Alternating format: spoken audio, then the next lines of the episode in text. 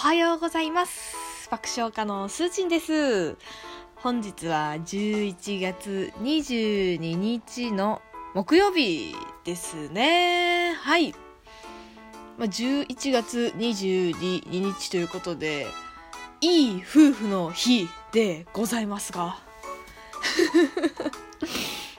あのー私の父と母はですね、なんか一見仲が悪そうに見えてとっても仲良しなんですよね。なんかお互いそんな好きじゃないよとか言っといて仲良しみたいな。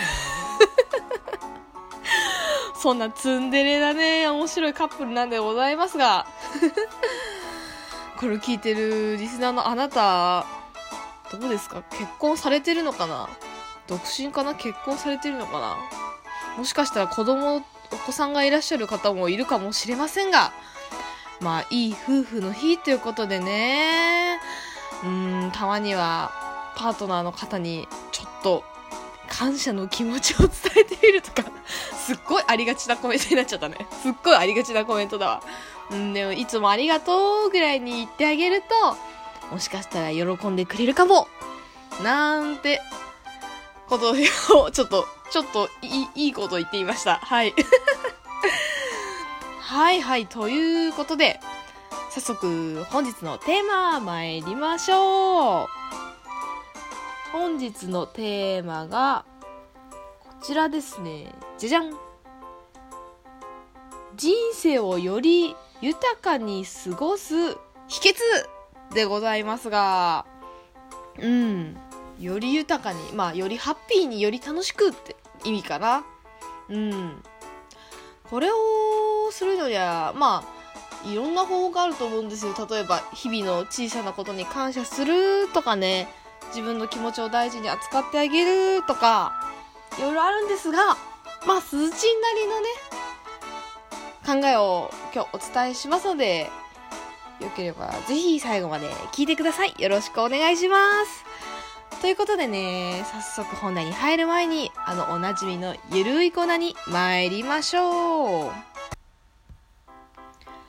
はい、ということで、ゲス値の日常のコーナーです。このコーナーはですね、本題に入る前に、リスナーのあなたの肩の力を抜くためのゆるいコーナーです。テーマなどは特に決めておりません。その時々にあったスーチンのくだらない日常をお話ししています。うん、今日はね、あんまりくだらなくない話だな。うん。あの、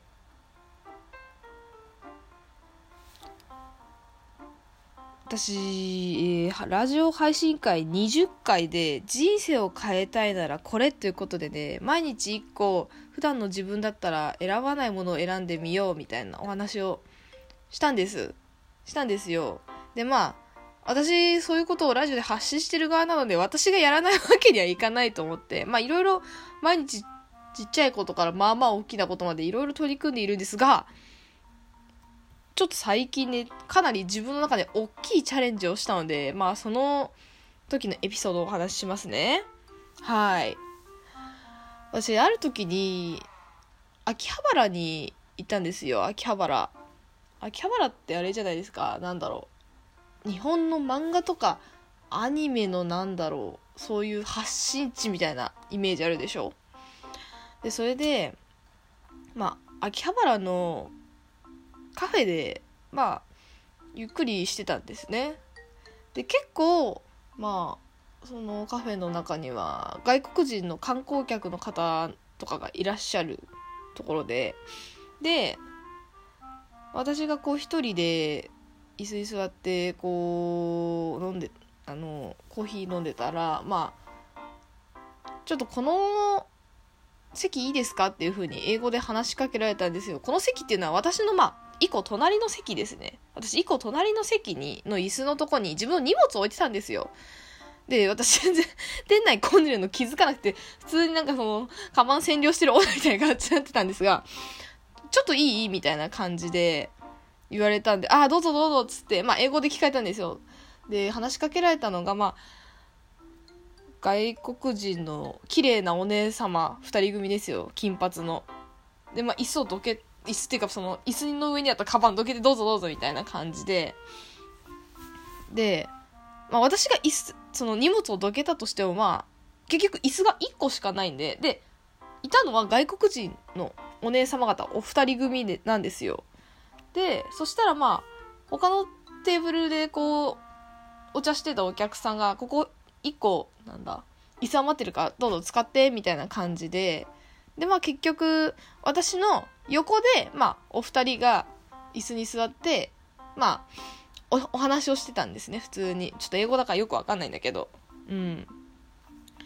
でそれであよかったよかった2人とも座れたと思ってたんですけど何ていうのかな私たちの座ってた席っていうのが窓際の席でですね窓際の席ってなんかこうちょっと椅子高めになってるみたいな分かりますかね？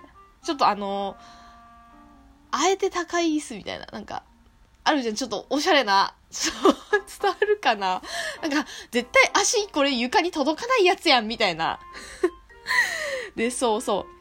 で、お姉様方が座ってた椅子は、まあ、一つは私がもともとその荷物を置いてた椅子だったので、なんつうの、そういうお高めの椅子なんですよ。足が床につかないタイプの。で、もう一個のお姉さんが座ってたのは他のお客さんが書いてきた普通の椅子なんで、段差があるんですよ、かなり。お二人のその、お二人が向かい合ってお話ししてるんですけど、かなりこう顔の位置の高さが違くて、ちょっと喋りにくそうだなと思ってた。です。実際私も座れたはいいがと思って。で、それで、まあ、私ももうそろそろ、まあ、カフェ出ようと思って、まあ、荷物片付けて、で、最後、話しかけたんですよね。こ、ここの席、まあ、私、どくんで、どうぞ、みたいな、ジェスチャーみたいなのをして、まあ、そしたら、まあ、ありがとう、みたいな感じのこと言われたんですで、その後です、ポイントは。その後、私ちょっと勇気を振り絞ってですね、その時私が持ってた、あるアニメのね、キャラのキーホルダーを、その外国人のお姉様にあげたんですよ。というのも、その外国人のお姉様は、お姉様方二人組は、秋葉原の観光パンフレットを持ってて、そのパンフレットの表紙にデカデカとこう、アニメのなんかその絵みたいなの書かれてて、まあ多分秋葉原に来たってことは、まあ日本のそのアニメとか漫画のを楽しみに来たはずだと思って私その時たまたま自分であるアニメのキャラのなんだキーホルダーみたいなの持ってたんでこれプレゼントフォーユーって言ってあげてジャパニーズアニメグッズみたいなこと言ったんですよそしたら「おー、Thank you!」みたいな感じでで私拙い英語でなんかエンジョイジャパンみたいなこと言って、バイバイとか言って帰ってたんですよ。結構頑張ったでしょ、これ。あの席どうぞってやるのは別にできるんですけど、話しかけて、この、このキーホルダーあげるよみたいなのってかなり勇気いるじゃないですか。うん。結構頑張ったと思う、これ。これがあれですよ。普段の自分の選ばないものを選んでみるっていう、ちょっとチャレンジしてみたっていうお話です。うん、まあこれでね、そう、まあ、その外国人のお姉様2人がもっと日本のアニメとか日本日本のこと好きになってくれたら嬉しいななんて思ったりもしつつよく話しかけたぞ自分と思って。というまあ今日はスーチンのちょっとしたちょっとしたまあ頑張りの話でした。知らない外国人のお客さんに話しかけて、えー、まあ、アニメのグッズをプレゼントしたというお話でした。はい。あまあ最後に言っておくと、私、まあ人見知りではない、むしろ話しかけたがりな女ではあるんですが、全然知らない人に、例えば、お店で席を隣だったお客さんにズバズバ話しかけるという女ではないです。うん。ので、今日、今回のその、チャレンジはかなりハードル高かったんですが、まあ話しかけてよかったなと思って、まあそんな感じでございます。ちょっと時間もあれなので本題戻りますね。はーい。はい、ということで本題です。やばいやばい。もう10分やん。ほとんど喋れねえわ。はい、人生をより豊かにする秘訣ということでね。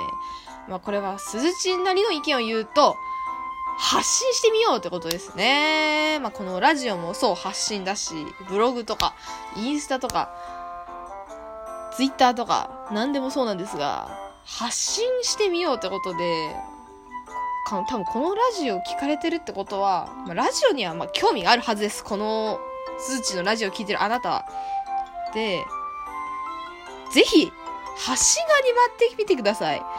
あのこれかなりいろんな発見があるんですよ。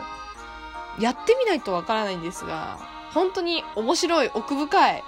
で発信するごとに自分を見つめ直すことができるというね。ことです。やべえ本当にあと1分しかねえわ。下数値の日常長すぎちゃったな。なんでまあこれは本当にやってみないとわからないものなんですけどブログでもツイッターでもインスタでもラジオでも何でもいいんで。